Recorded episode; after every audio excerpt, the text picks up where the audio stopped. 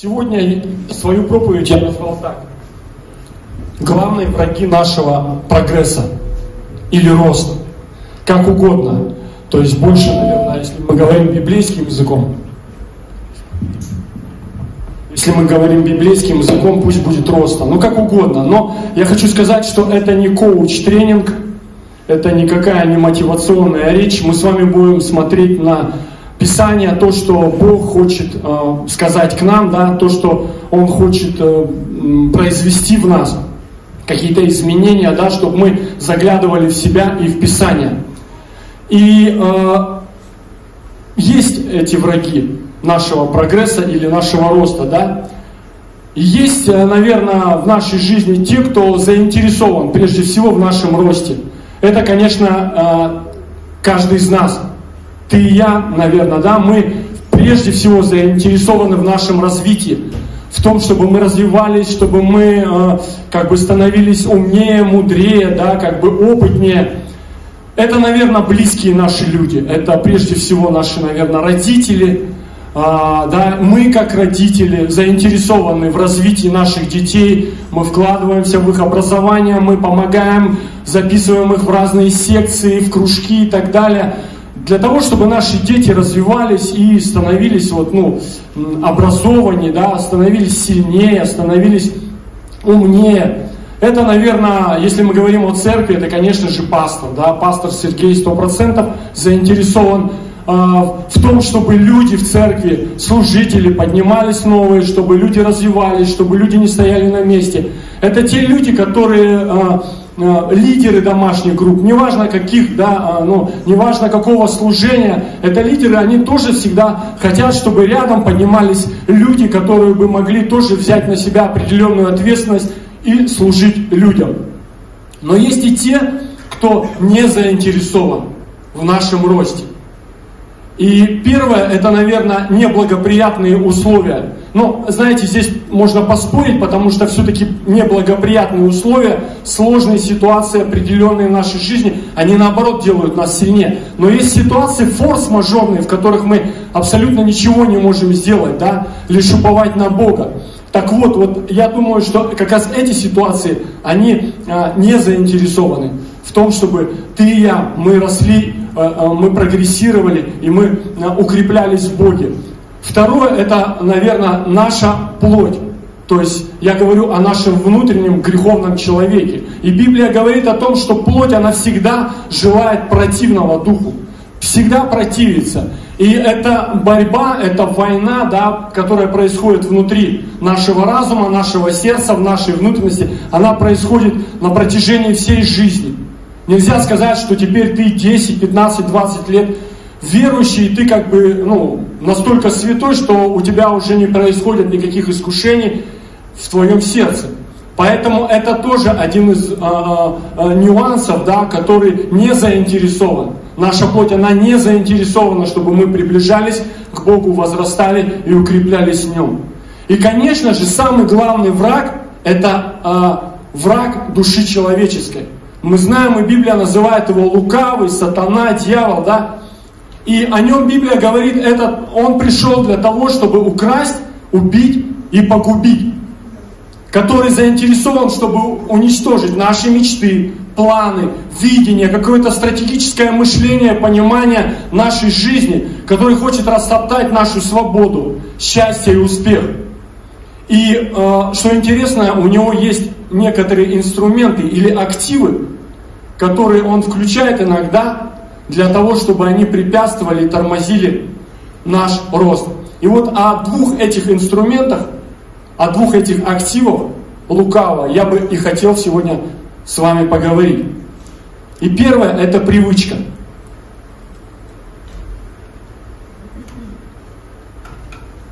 Андрей сказал, что будет выводить некоторые вещи.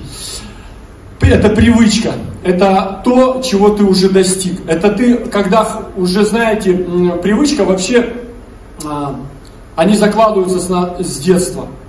То есть это, ну, если в нашем случае, о чем мы в контексте того, что мы говорим, это когда ты уже на хорошем счету, когда у тебя уже все получается, когда тебе уже удобно, ты уже как бы ну, особо не напрягаешься, что-то делать, да, а, и ты понимаешь, что как бы тебе это уже легко.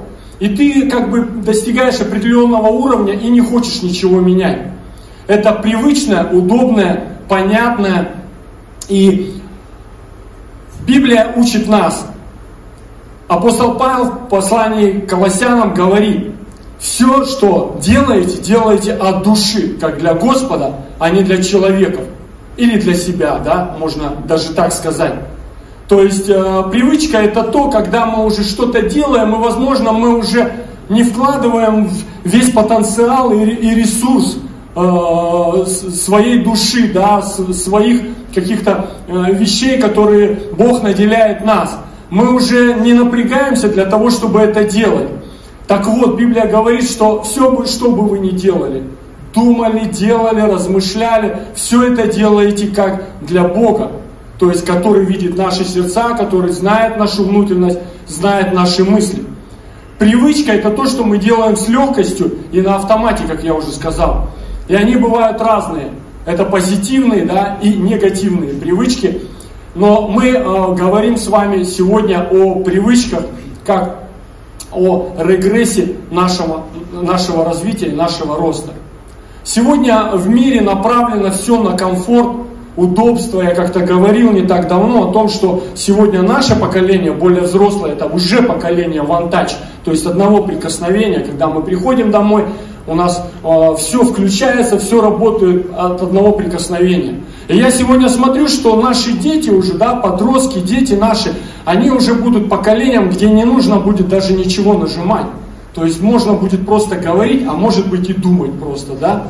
И сегодня мы видим, как это а, технологии развиваются, как все э, бежит вперед, что сегодня многие из нас уже имеют в своих квартирах умный дом, умные колонки Алисы, да, которые, с которыми можно даже говорить и которые даже шутят.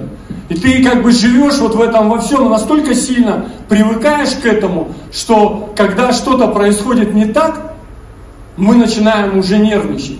Не так давно у нас сломалась э, стиральная машина вечер, мы загрузили стиральную машину, она постирала, но не, не, не отжимает, не сливает воду.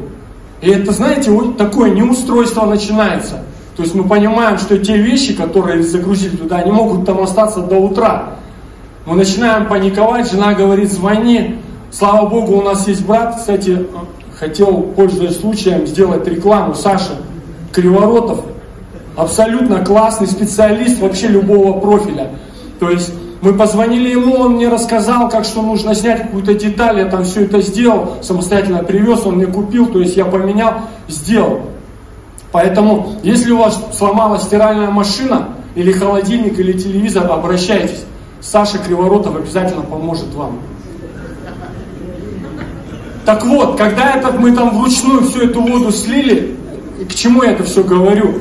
Когда мы открыли этот барабан, там куча этого белья, мы смотрим на нее, на эту кучу белья, она не прополосканная. Я говорю, жена, а что делать? Я говорю, ну давай ее вот эту кучу всю вывалим в ванну и там нальем воды и прополоскаем. Она говорит, ты что, там же целый барабан вещей. Я говорю, да. А как же мы умудрялись жить, когда мы женились, у нас не было стиральной машины, и мы купили ее, когда только у нас родился первый ребенок.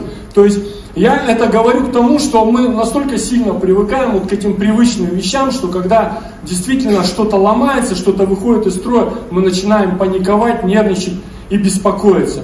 Кто-то говорит, что чтобы служить Богу, нужно выходить из зоны комфорта. Я считаю, что в зоне комфорта это очень классно быть.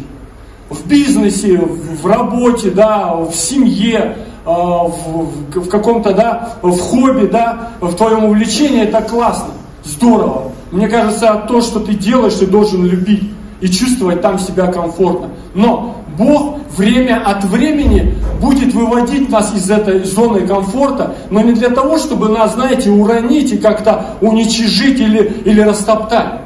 Бог не для этого умирал на кресте, чтобы, знаете, подвести нас к той черте, где мы бы сломались. Написано, что Бог, Он не искушается злом, в Его природе нет зла. И то, что происходит порой в нашей жизни, это лишь для того, чтобы мы укрепились в нем, стали сильнее, прошли эту ситуацию. Поэтому Бог время от времени будет выводить нас из а, определенных комфортных состояний, в которых мы уже находимся. Привычное, как я уже сказал, расслабляет нас и тормозит наш рост. И я думаю, что глупо надеяться на лучший результат, если э, вчера и третьего дня мы делали те же самые вещи. То есть ничто в нашей жизни не меняется, мы не нагружаем себя, мы как-то не идем вперед, не стремимся, не размышляем стратегически туда дальше, но ожидаем какого-либо результата. Я думаю, что этого делать не нужно, потому что этого не произойдет. И чтобы изменился результат, нужно выводить свои дела, разум, понимание да, на новый уровень. Нужен свежий взгляд, нужны какие-то новые идеи, нужно мышление, вот может быть, действительно в стратегическом ключе. И не случайно Библия нас много раз, я специально посмотрел, места Писания вообще о том, что мы, к чему мы привыкаем, Библия неоднократно говорит, чтобы мы обновлялись духом ума вашего. То есть говорит, обновитесь духом ума вашего. Интересную мысль недавно я услышал, что испытания в современных э, реалиях в церкви, да, придут не из тьмы, а придут из благоденствия. Потому что верующие, ну и Библия нас всегда учит, да, укрепитесь, потому что дьявол ходит как рыкающий лев, ища кого поглотить. И мы как бы уже понимаем, мы знаем эти вещи, знаем эти места Писания, мы знаем, откуда может последовать да, какой-то удар из-за спины. И мы ну, готовы к этому. Но испытания вот в нынешних реалиях, они приходят из благоденствия. Потому что благоденствие людей заземляет, приземляет. А, и Э, может быть, вы задумывались о том, почему вот последнее время, да, когда вот эти все напасти, эти болезни начались тут, эта война и так далее, почему так сильно сегодня э, трясет христианский мир? Потому что, знаете, потому что вот а, настолько сильно все заземлили, и сегодня смотришь, люди там такие достаточно именитые ругаются, что-то там как-то выясняют какие-то отношения на публике, в соцсетях там какая-то война происходит. И ты понимаешь почему? Потому что а, все привыкли к обычному и привычному. И что вера, она уже настолько сильно заземлена. Знаете, очень модно сегодня, э, я как бы против ничего не имею, э, к учению о процветании. Я знаю, слышу, что где-то в каких-то собраниях собирают сегодня на каких-то конференциях по миллиону долларов. Но, но смотрите, апостол Павел пишет, что я умею жить и в скудости, умею жить и в изобилии. И сегодня люди, христиане, они научились жить в изобилии, но смогут ли они жить в скудости, когда придет, возможно, какой-то этап, какое-то ненастье, какой-то сложный период жизни. Сможем ли мы с вами жить в скудости? И мы, о чем я уже сказал, что мы слишком базируем нашу не просто жизнь, а нашу веру. Потому что нам удобно в привычном, устоявшемся, понятном, да, и когда что-то происходит необычное, это в любой сфере нашей жизни может произойти. Это э, в служении Богу, там, во взаимоотношениях, в нашей личной жизни. Мы начинаем паниковать, беспокоиться. Нам это очень не нравится. И мы задаем Богу вопросы. А, Боже, почему? А возможно, просто нужно задать Господу вопрос, зачем, для чего мне это, Боже, что мне нужно пройти и что мне нужно изменить. А, я смотрю иногда, есть пастор, а, один, наверное, вы все его знаете, Артур Симонян. Он выкладывает такие небольшие а, ролики, видео, это мысли дня. И как-то он поделился не так давно одной мыслью про Голиафа и Давида. Он говорит, мы всегда на эту историю смотрим как на то, что Голиаф должен был, ну, как бы победить, то, э, то есть некое такое падение какое-то должно быть. То есть это, это страх прежде всего, это, это мощный воин, это тот, который вот, ну, настолько сильный, что все тряслись и боялись, написано, да, в израильском а, войске. Но Давид справился, он говорит, а можно посмотреть на эту историю иначе. То есть э, Голиаф порой дается в нашу жизнь не для того, чтобы как бы растоптать, да, и уничтожить нас, а для того, чтобы сделать нас сильнее. То есть есть вещи, которые приходят в нашу жизнь, нужны для того, чтобы мы выросли, мы поднялись, мы стали крепче, сильнее и мудрее. И, и Бог будет двигать нас а, по-любому. будет говорить к нам. И э, я думаю, что если каждый начнет размышлять об этом и вникать в свое сердце, э, то он увидит, что Господь открывает для нас новые горизонты, новые сферы, да, выводит нас, дает какие-то новые вызовы. Но я хочу сказать, что Он не пойдет туда за нас. То есть это нужно сделать тебе и мне. То есть это, и скорее всего, это будет новый маршрут. Это та дорога, по которой, возможно, мы еще не ходили. Знаете, когда вот э, в горах идешь по маршруту, я много раз ходил в горы, есть сложные, есть менее такие сложные маршруты. Есть маршруты, где есть указатели, прям километры показывают. И ты идешь, как бы вообще тропа набитая такая, и тебе вообще, ну, как бы не парит особо, где, что, как, куда, потому что все тебе показано, для тебя все открыто. Но есть сложные маршруты, где нет указателей, но есть синие метки такие стоят на камне. Я задавал вопрос, думаю, а почему синие? Потому что камни настолько разнообразных цветов в горах, что нет только синего цвета. Вот есть оранжевые, там всякие вообще палитры всех цветов, вот нет синего. И поэтому делают синие метки на камнях. И вот ты когда идешь, нет тропы абсолютно никакой. Ты просто видишь там а, через полкилометра синюю метку на каком-то большом камне, и ты проходишь эти места. Но иногда они теряются, эти метки. То есть, не знаю, со временем стираются или забыли их там нанести. Но ты идешь иногда, и ты теряешь эти метки, и ты просто идешь как бы по наитию, да, и очень часто ты сбиваешься с маршрута, и поэтому ты теряешь силы, время, потому что тебе надо опять вернуться туда, опять понять, куда идти. И также и в нашей жизни, я думаю, когда Бог показывает нам какие-то вещи, нужно пойти туда нам.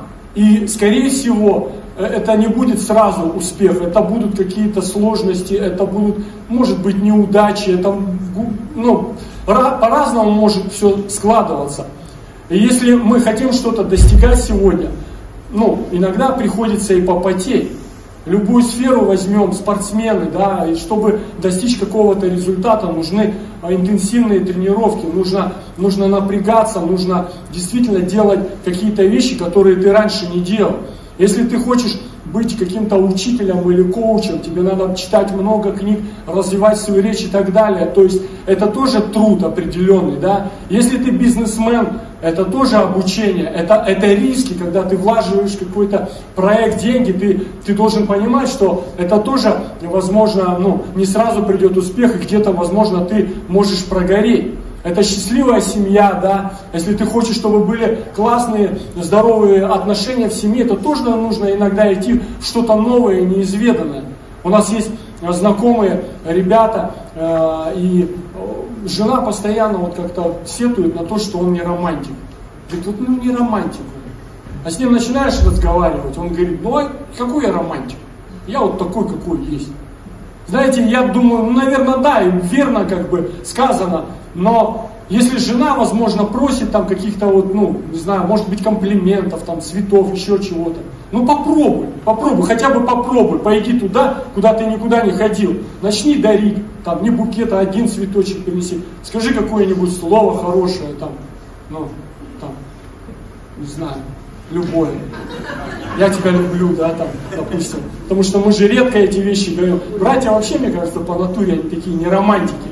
Это нужно к этому стремиться, учиться и развиваться в этом. В служении, да, также то есть, если ты хочешь, чтобы твое служение развивалось, в котором ты участвуешь, то тоже нужно вкладываться в это. Кстати, вы э, заметили, что у нас звук немножко поменялся в прославлении? Какие добавились интересные вещи. Никто не заметил, не обратил внимания. Я обратил внимание, знаете почему? Я вам сейчас расскажу секрет. Э, у нас Рома, вот звукорежиссер наш, мы тут встретились в пятницу, да, по-моему, или в четверг. Мы были на концерте вместе, приезжал к нам брат Стас Пьехов. И мы пошли на этот концерт. Его встретили Рому, подвозили его и разговорились. Я, я спросил у Ромы, можно я засвидетельствую ну, э, об этом случае? Он мне дал добро, так что я это... И дело все в том, что Рома не просто крутит здесь эти вещи, и как бы, ну, и, и у нас так все тут хорошо получается. Дело в том, что он обучается этому, он как бы стремится что-то новое. Оказывается, вот те э, звезды шоу-бизнеса, которые приезжают к нам, Он как-то там в какой-то чат вступил там с э, звукорежиссерами в России, он с ними имеет общение. И поэтому его постоянно теперь приглашают на каждый концерт. Кто там Бутусов приезжал, там, кто там еще Лазарев, да, сейчас там Пьеха приехал. И он ходит и общается на саундчеке, то есть приходит, он может задавать вопросы, когда профессионалы сидят, настраивают эту музыку, показывают какие-то фишки новые, э, какие-то вот вещи неизведанные.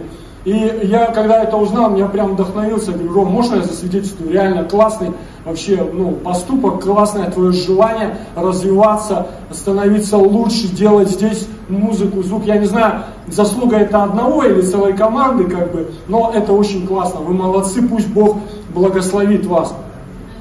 И чтобы действительно да, побороться с, может быть, есть какие-то фобии, в которые нужно тоже идти. Меня вот э, Наташа э, два года назад, чтобы побороть страх высоты, она решила прыгнуть с парашюта. Не знаю, поборола ли она этот страх, когда прыгнула, но когда я стояла, и она так летела с 2000 метров на парашюте, мне кажется, я стал еще больше бояться высоты. Знаете,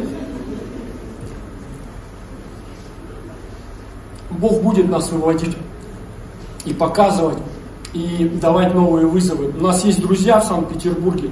Мы были вот не так давно у них в гостях, и они тоже нам свидетельствовали о своей жизни, о том, как Бог их повел, как, как вот все это происходило. Они сами с, э, с Усолья Сибирского, это ребята, они были э, свидетелями на нашей свадьбе, и мы дружим давно. Они служили там долгое время. И Семен, который является сейчас пастором э, в Санкт-Петербурге, да, в этой церкви, э, такой парень был всегда живой, веселый, у него достаточно состоятельная семья, родители, у него была хорошая должность. То есть большое благословение было для, для церкви в городе Усолье-Сибирское. И он всем помогал, как-то участвовал во всех нуждах, в проектах, всегда как бы он куда Семен всегда руку поднимал. И он был, знаете, огромным благословением для церкви. И вдруг Бог начинает его двигать. То есть говорит ему, оставь вообще все это. Там очень и бизнес был, и квартиры, и все он это оставляет ради того, чтобы поехать в Санкт-Петербург, даже не в Санкт-Петербург, а в Ленобласть, и начать там новое служение. И вот когда мы приезжали, пять лет прошло, как они там, и вот он рассказывает сейчас, когда мы были у них в гостях, он рассказывал свидетельство о том, как вот они приехали туда, как они жили там в двухкомнатной квартире, все там, и пастор, его жена, дети, группа прославления, там, не знаю, еще ребята, служители центра реабилитации, то есть все жили в одной квартире, денег не хватало, начинали новое служение, нужно работать, в общем, все носились, э, Санкт-Петербург это не усолье Сибирска, там нужно, если какое-то одно дело сделать, тебе потребуется целый день, чтобы ехать туда и обратно. Так вот, и он рассказывает, говорит, мы настолько сильно вот как-то, ну, э, углубились в это, что, э, ну, мы поняли, что нужно как-то выбирать между работой и служением, потому что ничего не получалось. И он говорит, я однажды проснулся и стою, все спят еще, денег не хватает. Я, говорит, стою в окно, они на 12 этаже квартиру снимали. Я, говорит, стою в окно и молюсь. Господи, вот что мне делать? Сейчас проснутся дети. У нас пустой холодильник абсолютно, ничего нет. Как жить дальше? И он говорит, я стою, молюсь, и так наблюдаю вниз, смотрю, парень подъезжает на машине, к мусорному контейнеру, открывает э, этот багажник, оттуда четыре баллона выкидывает, ну, такие уже бэушные, знаете, там полулысые, выкидывает в, в этот бачок и уезжает контейнер. Он говорит, я тут же понимаю, что мне нужно делать. Я одеваюсь, накидываю тапочки, быстро выбегаю на улицу, завожу свою машину, подгоняю, открываю багажник, закидываю эти лысые баллоны себе, быстро их фотографирую, вылаживаю в Авито. Через час какой-то парень звонит, приезжает и покупает их за 2000. И я, говорит, стою такой в очереди за молоком, за хлебом и плачу, говорит. Господь так сильно коснулся меня и говорит, что ты думаешь, я тебя оставлю, что ли? Неужели ты подумал, что я не верен своему слову? И сегодня, знаете, вот прошло пять лет, они там бизнес свой подняли, строители. Они купили дом молитвы, сами тоже, ну, в хорошем доме живут. Я понимаю, что это была неизведанная тропа. Бог им ничего не обещал, Он сказал, пойди туда. И они как бы послушались зову сердца, да, Слову Божьему и поехали. И не было, ну, все хорошо и все классно сначала. То есть нужно было пройти какие-то сложные испытания в их жизни, в их служении. И я думаю, что мы не увидим новые горизонты, если не потеряем из вида берег. Не так давно увидел тоже один пост, меня вообще вдохновляют эти истории. Листал ленту и увидел пост там «Мне 48». Я раз остановился, потому что мне недавно было 48. Думаю, дай-ка прочитаю, про что. Пишет одна женщина. Она говорит, мне 48. И я за этот год поменяла абсолютно все в своей жизни.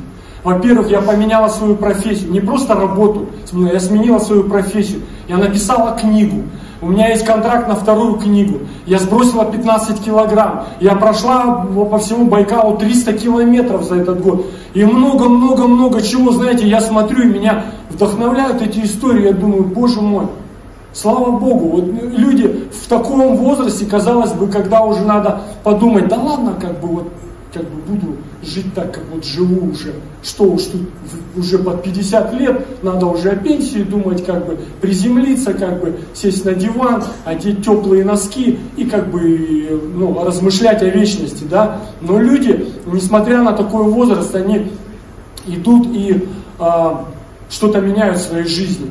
Знаете, я думаю, что у многих из нас есть масса подобных историй когда Бог нас куда-то выводил, мы куда-то шли, возможно, не понимали ничего абсолютно и делали что-то. И Бог потом показывал, что это все здорово и классно, и ты угождаешь Ему, да. Но иногда могут приходить вот этот, ну, знаете, такое, э, какая-то скукота жизни, когда мы останавливаемся, когда мы э, останавливаемся на достигнутом и уже думаем, да, будь что будет, да, будем жить, как живем. Но иногда нужно взбодриться и взглянуть в небеса. И это наша пустыня с вами, когда есть эти вызовы. И это наше Красное море, через которое нам нужно проходить.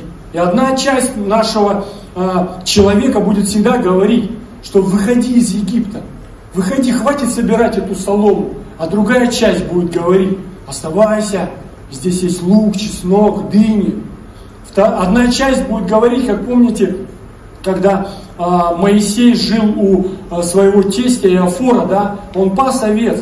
И одна часть всегда будет говорить, вот есть эти овцы, есть вот, вот, вот то, что ты имеешь сейчас. Вот паси их и все. Сколько ты? 15, 20 лет, 30 лет. Паси этих овец. А другая говорит, в, в горящем кусте приходит Господь и говорит, «А, выводи мой народ из рабства египетского. Знаете, очень сложно, наверное, стартовать всегда. Я думаю, самое начало это самое сложное. Так вот, ракета при взлете, э, может быть, видели вы по видео, да, по телевизору, она э, такой, ну, огненный шар такой. Так вот, она теряет при взлете 80% своего топлива, ракета. Потом вот эти ступени отделяются, и там уже небольшой вот этот спутник, или как называется, этот э, сам корабль, да, он э, входит в атмосферу, и там абсолютно немножко ему нужно для того, чтобы продвигаться э, там, по, по, по, по Вселенной. И э, так сложно иногда верить э, вот в что-то невероятное, то, что нельзя пощупать, да. Но Бог говорит и говорит к нам, что ты еще в самом начале. И я вот имею для тебя намного больше то, что ты себе представляешь. И в первом послании Коринфянам апостол Павел пишет такие слова. «Не видел того глаз, и не слышало ухо, и не приходило то на сердце человеку, что приготовил Бог любящим его». Ну, конечно, нам нравится хорошее, но хорошее, друзья мои, я однажды услышал, хорошее это большой враг наилучшего. Бог хочет для нас наилучшего, не просто хорошего. И мы чего-то добиваемся и держимся за это. За свои, возможно, небольшие зарплаты, да, за то служение, которое давным-давно нужно как-то обновиться, что-то вот перепрошить, знаете, в своей голове, в своем э, сердце, да, в этом служении – Возможно, держимся за здоровье, которое вот как бы, ну, такое хиленькое, слабенькое. Мы, может быть, нам стоит уже как-то заняться чем-то, начать хотя бы зарядку делать, да. И оно настолько слабо, что физическое, что духовное состояние, когда мы приходит время поститься, и мы говорим, мы не можем, потому что у нас голова сильно кружится. И мы держимся за то, что уже давно не приносит радости, удовлетворения и плодов. И мы иногда даже можем находиться в определенных токсичных сообществах и боимся их покидать. Потому что первое, нас пугает неизвестность. Второе, нам скорее, если мы оттуда выходим, нас скорее всего не поймут и осудят. И нам, э, третье, это нужно будет взять ответственность за свою жизнь на себя. Нам, возможно, нужно просто перезагружаться, и это, возможно, будет все с нуля. Но Бог иногда этого и хочет, чтобы каждый из нас остался наедине с Богом. Когда ты поймешь, что э, вся твоя жизнь, она зависит именно от Божьей благодати и милости, которую Он хочет явить в нашей жизни. И я убежден, что мы возрастаем, когда берем ответственность на себя за свою жизнь. Открываем ему свое сердце и доверяем ему свою судьбу. Но в принципе мы можем так жить. Но оставаться вот в этом состоянии, но иногда раз за разом мы можем слышать, ты создан для большего, иди дальше, иди, попробуй. И все, что иногда от нас нужно, это просто поверить Божьему Слову. Я думаю, что Бог к нам говорит, ко многим говорит, и пытается куда-то двигать нас. Вопрос в том, что слышим ли мы это и хотим ли мы подчиняться Ему. И все, что нужно, это лишь поверить Его Слову, которое однажды сказано в твою жизнь и желание идти вперед. И иногда действительно нужно сказать, что я не знаю, что ждет меня впереди, но я доверяю тебе, мой Господь. Бытие 12, 1, 5.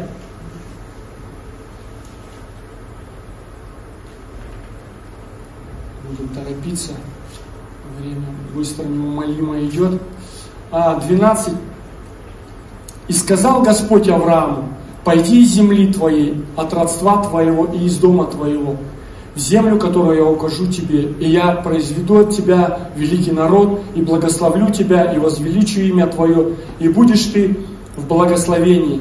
Я благословлю благословляющих тебя, и злословящих тебя прокляну. И благословлятся в тебе все племена земные.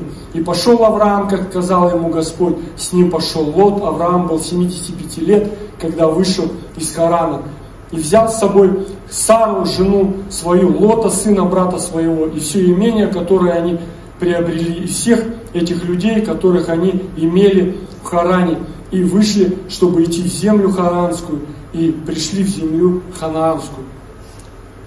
Вот о таких людях Библии слагает, Библия слагает легенды, которые, знаете, не побоялись, когда тебе, ты уже в преклонном возрасте, но Бог приходит и говорит, выходи, возьми вот все, что имеешь и иди. Знаете, мы не знаем, почему, допустим, ну, как, в, в, в какой атмосфере жил Авраам, что там было, было ли там доброе или худое, или там, может быть, а, были интриги и подковерные игры, да, но мы видим, что Господь просто сказал ему, и тот, несмотря на то, что действительно это было, наверное, не так просто, он берет и выходит из Ура Халдейского. И я думаю, что мы, когда читаем, нам нужно взять пример из этих людей.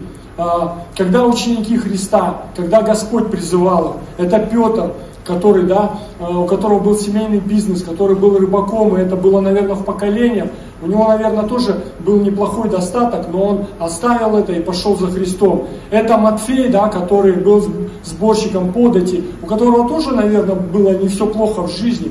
Был доход, и было имение, и была, наверное, а, семья, не знаю что. Но э, когда Господь его призывает, он тоже все оставляет и идет. И апостол Павел пишет, «Э, ради Христа я все почитаю тщетую. Но мы видим, что апостолу Павлу было что терять. Это его титул, это звание, это родословное. Это все то, что действительно давало огромные преимущества в то время жить хорошей, э, классной, э, обеспеченной жизнью. Но апостол Павел говорит, ради Христа все то, что я имел, я почел тщетую. Второе – это суета. Второе – это суета. Первое – это привычка, второе – суета. Притчи 38 написано так. Двух вещей, да, я попрошу. Суету и ложь удали от меня. Суета, друзья мои, это это не лень. Да? Это не лень. Это движение. Это действие. Это, это то, когда ты постоянно в каком-то движении. Но а, это когда ты дне, день за днем, год за годом делаешь какие-то вещи, которые давным-давно, скорее всего, уже не приносят радости и удовлетворения. И как сказал Соломон, что это томление духа. Все то, что происходит вокруг тебя, когда ты куда-то бежишь, когда-то ты э, куда-то спешишь, когда тебе нужно что-то делать. Он написал, что это томление духа. Неужели, ну, э, как написано, нужно просить Бога, чтобы Он удалил суету? Скорее всего, да. Потому что суета – это дух. И в чем плену мы так часто бываем? Это вся, когда вся наша жизнь сплошная суета, когда много дел, когда много беготни, когда много хаотичного, беспорядочного движения, где нет ни продуктивности, ни внутреннего удовлетворения и ни свидетельства, самое главное, что ты угождаешь Богу. В законе Божьем есть а, одна заповедь, которая, которая гласит так. Не произноси имя твоего Господа напрасно или в суе, да? Ибо не оставит Господь без наказания того, кто употребляет имя Его напрасно. Знаете, вот в Ветхий Завет, люди Ветхого Завета, они даже боялись полностью произносить э, Божье Слово вслух. То есть его зашифровывали в некие буквы, да, чтобы э, настолько сильное было почтение. И когда Господь говорит, что не произноси имя моего да, напрасно, и говорит, что я буду наказывать, наказание даже не в том, что, что придет какая-то кара. Я думаю, наказание будет в том, что ты будешь постоянно в этой суете, не имея благословения, не имея мира, не имея той благодати, которую Бог хочет дать тебе лично. Суета – это потеря благословения, потеря сил, потеря энергии, потеря финансов. Я как-то говорил не так давно, мы, а, молитва была а, пятничная, говорил о том, что а, мы настолько сильно сегодня вот в суете находимся, что помолиться иногда нам очень сложно. И мы привыкли, что наша молитва это всегда, ну, то есть, когда мы что-то говорим, говорим много. Я говорю, попробуйте, попрактикуйте молитву молчания, когда вы просто дома или где-то вы находитесь одни, сядьте, а, закройте глаза как-то вот в умиротворении в таком, в мире, да, вот в такой благодати, просто посидите и помолчите. Попробуйте не поговорить, а послушать то, что Бог хочет сказать. Это очень сложно. Легче говорить. Легче говорить, говорить, говорить, что-то делать, делать, делать, и бежать, и бежать, и бежать. И люди а, могут ошибочно полагать, что Богу очень важна наша занятость. Пусть это даже касается и служения. Бог прежде заинтересован в наших личных отношениях с Ним. А, какие бы дела, какие бы служения это не были даже. В Псалме в 45-м Давид пишет, остановитесь и познайте, что я Бог. Буду превознесен в народах, превознесен на земле. Знаете, есть такой закон Парета, который доказывает о том, что э, занятость не равна эффективности или занятость не равна продуктивности. То есть э, этот закон доказывает, что всего лишь 20% нашей занятости равно 80% эффективности. Поэтому, когда мы думаем, что если мы очень много чего-то делаем, куда-то стремимся, бежим, суетимся, то это будет какой-то огромный плод. На самом деле нет. На самом деле 20% э, всего нашей э, занятости дают 80% эффективности и плодов. Суета это все тщетное, ничтожное, бесполезное, не представляющее ценности, в отличие от божественного и небесного когда Бог что-то дает нам, да, когда мы в Божьей воле, в Божьем присутствии, Господь э, упорядочивает все в нашей жизни. Хочу рассказать один случай, э, произошел однажды в моей жизни. Это даже не случай, а ситуация, над которой я наблюдал со стороны. Я э, увидел на улице группу верующих группу таких странных верующих, знаете, это было четыре человека, они я так понял, что занимались евангелизацией уличной. И вот они поймали одного бедолагу, а, и я так понял, что предложили молиться за него. Видимо, он как бы по его состоянию, я так понял, что, наверное, он просто как бы из вежливости или чтобы от него отстали побыстрее, сказал, ладно, молитесь. И вот они молятся громко, так сильно, дерзновенно, двое молятся, двое достают телефон и начинают быстро это все снимать на видео, тут же, наверное, пытаются это все в соцсети куда-то отправить, какие-то комментарии, может быть, слушать. Пофотографировались, вручили какую-то ему брошюру и отпустили. И он так идет, а, оглядывается на них, знаете, так семенит, оглядывается и, наверное, про себя думает, слава Богу, хоть куртку не сняли. И самое интересное в этой истории, что я некоторых из, из этой компании людей знаю. Знаю их жизнь на протяжении уже многих лет. И вот знаете, у меня вопрос возник так в сердце, э, внутри меня, я размышляю, думаю, а вот хочется задать вопрос вот этим людям, сказать, а вот в вашей жизни Христос воскрес, как вы говорите, вот так же, как вы свидетельствуете людям, рассказываете о славе, о чудесах Божьих, вот в вашей жизни Христос воскрес, где в вашей жизни слава Божья? Потому что смотря на вашу жизнь, хочется сказать, может быть, начать с чего-то другого, может быть, привести себя в порядок сначала, может быть, на, устроиться на работу, начать зарабатывать деньги и, наконец-то, забрать детей от бабушки, которые живут там уже несколько лет. И знаете, когда люди приводят все в порядок, в божественный порядок, тогда я думаю, что иногда людям особо говорить-то и не нужно. Поймите меня правильно, я не против а, уличной евангелизации, я, я за, потому что я вижу, как Библия об этом говорит, что иногда люди отправлял Господь даже на пустынные дороги, чтобы они кому-то там свидетельствовали. Но я думаю иногда, возможно, когда ты приводишь все дела свои в порядок, когда прекращаешь суетиться, бегать, что-то делать, думая, что ты угождаешь Богу, люди, возможно, сами начнут задавать тебе вопросы, видя твою жизнь, твой образ жизни, твои поступки к, людям, к своим близким, к своим детям. Они сами начнут задавать вопросы, что с тобой произошло, что изменилось, что за Бог такой, в которого ты веришь.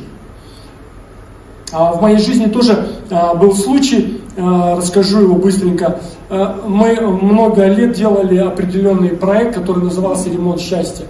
Кто-то знает, кто-то нет. И это, ну, то есть делали квартиру для детей, комнату, вернее. Убирали квартиру, где люди такие, ну, неимущие живут с одним законным представителем, это мама или папа. И мы брали комнату, там, одну или две, там, девочки, если мальчики, если две брали. И мы делали комнату, там мебель, там потолки, там обои классные, там, то есть полностью под ключ делали комнату, и дети приходили в нее и радовались. И я однажды после очередного проекта э, так с детьми нахожусь у них в комнате, мы так лежим на диване, я листаю эти фотографии, мы смотрим, и моя дочь пятилетняя, смотря на эти фотографии, говорит, папа, а когда у нас будет такая комната?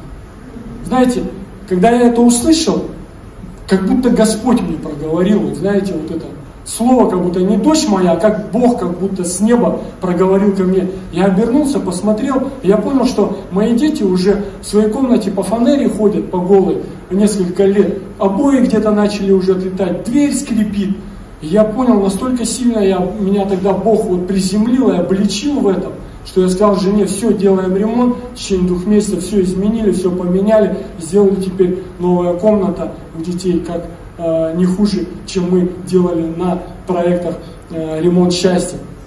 То есть о чем я говорю, что иногда мы придумываем сами себе какое-то служение, какое-то доброе дело, ведь мы же добрыми делами занимаемся, но угождаем ли мы Богу, делаем ли то, что Бог хочет сегодня от нас – и суета это когда мы живем и тратим себя не на то, что Бог сказал, а может быть то, что ты сам себе придумал.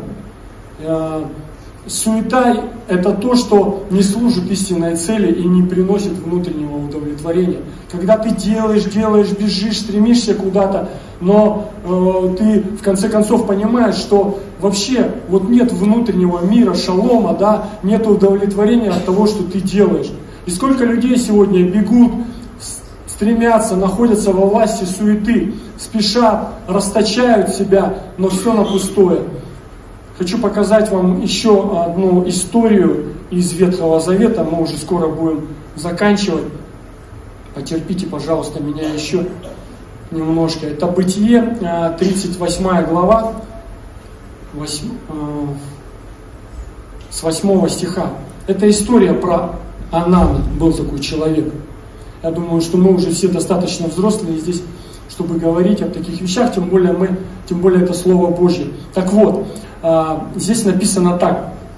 И сказал Иуда Анану, войди к жене брата твоего, женись на ней, как деве, и восстанови семя брату твоему. Анан сказал, что семя будет не ему, и потому, когда входил к жене брата своего, изливал на землю, чтобы не дать семени брата своему. Зло было перед очами Господа, то, что он делал, и он умертвил его.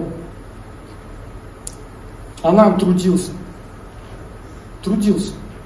Но это не принесло ему результата, потому что он изливал свою, свою энергию, свою силу на землю. Не туда, куда сказал ему Бог.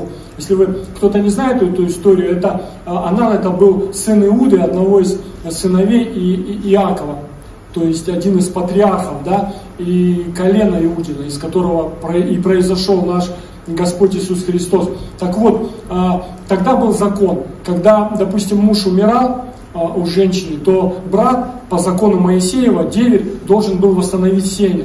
То есть это было восстановление достоинства, восстановление имени этого человека. И это было очень важно. И то есть, когда э, очередной раз да, написано, что умер этот первенец, первенец умер у, у Иуды, он э, говорит Анану, чтобы он восстановил семя этой женщины. Но он делает иначе он а, понял, что это будет не для него, да, то есть, и он начал делать э, то, что не было угодно Богу. И проживая жизнь, мы так или иначе с вами будем изливать себя. Но вопрос куда?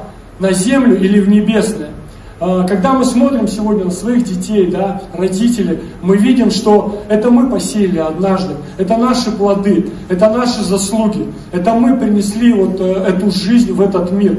И наше служение Богу, оно всегда должно переносить жизнь, дарить жизнь. Благая весть, она в том и заключается, что Христос не только умер за нас, но Он еще и воскрес. И можно, конечно, жить одним днем, и то, что имеешь, и как бы говорить, да, как бы живу, да хлеб жую. Но в послании к Коринфянам э, апостол Павел, предостерегая, говорит, если мы только в этой жизни будем надеяться на Христа, то мы несчастнее всех человеков. И написано, что Господь умертвил Анана. И Богу даже не нужно иногда физически умертвлять человека, если он изливает свои ресурсы, свой, свой потенциал, да, свою силу не туда, куда Бог ему говорит. Он э, убивает себя своим опустошением. Его опустошение делает его самым несчастным человеком, с разрушенной психиками, с комплексами духовной неполноценности и самоосуждения. Опустошение это когда человек изливает себя на землю, исчерпает себя на пустое, на все ненужное. И он не лежал на диване, он как бы не ленился, он что-то делал, стремился, куда-то бежал, да. Но в конце жизни, оборачиваясь, он посмотрел и увидел, что все то, что он делал, все, к чему он стремился, это пустое и не имеет никакого смысла, никакого удовлетворения. И Бог это, самое главное, не одобрил. Многие, знаете, вот э, я так смотрю назад, многие мои друзья, там одноклассники, к сожалению, которых уже нет живых сегодня, я вспоминаю, думаю, сколько людей было, у которых был потенциал, которые какие-то мечты, э, было вот какое-то видение своей жизни, но а, Кого-то захлестнули наркотики, кого-то алкоголь и так далее. И сегодня их нет живых. И, к сожалению, большинство из них, вот знаете, человек уходит, а за ним никакого следа не остается. То есть ни детей, ни, ни, ни жены, ни, ни каких-то вот вещей, которые бы он добрых оставил после себя. Просто как будто прожили, прожгли себя и э, канули в небытие. Поэтому чтобы не попасть в ловушку суеты, нужно придерживаться совету апостола Павла, который он написал э, в послании к Колоссянам. Итак, если вы воскресли со Христом, то ищите горнего, где Христос сидит одесную Бога. О горнем помышляйте, а не о земном. И в заключение, друзья, хотел бы оставить вам стих один. Это один из моих любимых стихов в Библии. А, это книга Даниила, в которой а, есть такой стих. «Но люди, чтущие своего Бога, усилятся и будут действовать». Знаете, я много раз цитировал этот стих и всегда понимал его так, что надо усиливаться, надо, надо действовать, надо стремиться, надо, надо куда-то бежать, надо что-то делать, служить и так далее. Но совсем недавно я посмотрел на этот стих с другой стороны. Знаете, я понял, что прежде всего нужно чтить своего Бога. Нужно поклоняться Богу, нужно держаться за Него, нужно искать Его воли. И тогда вот на этом основании добрых доверительных отношений с Богом, Бог и будет тебя э, вести в это новое, неизведанное, давать тебе силы, давать тебе новый взгляд, свежее помазание и знание какое-то на ту или иную ситуацию в твоей жизни. И тогда, конечно же, когда мы прежде всего почитаем, любим, поклоняемся, возвеличиваем Христа в своей жизни, тогда никакой суеты абсолютно не будет в нашей жизни. Потому что на это не будет абсолютно никакого времени. Потому что ты и я, мы будем находиться в Божьей воле, где все эти поступки ненужные, не, имеющие смысла и никакого результата, они не будут иметь места в нашей жизни. Аминь.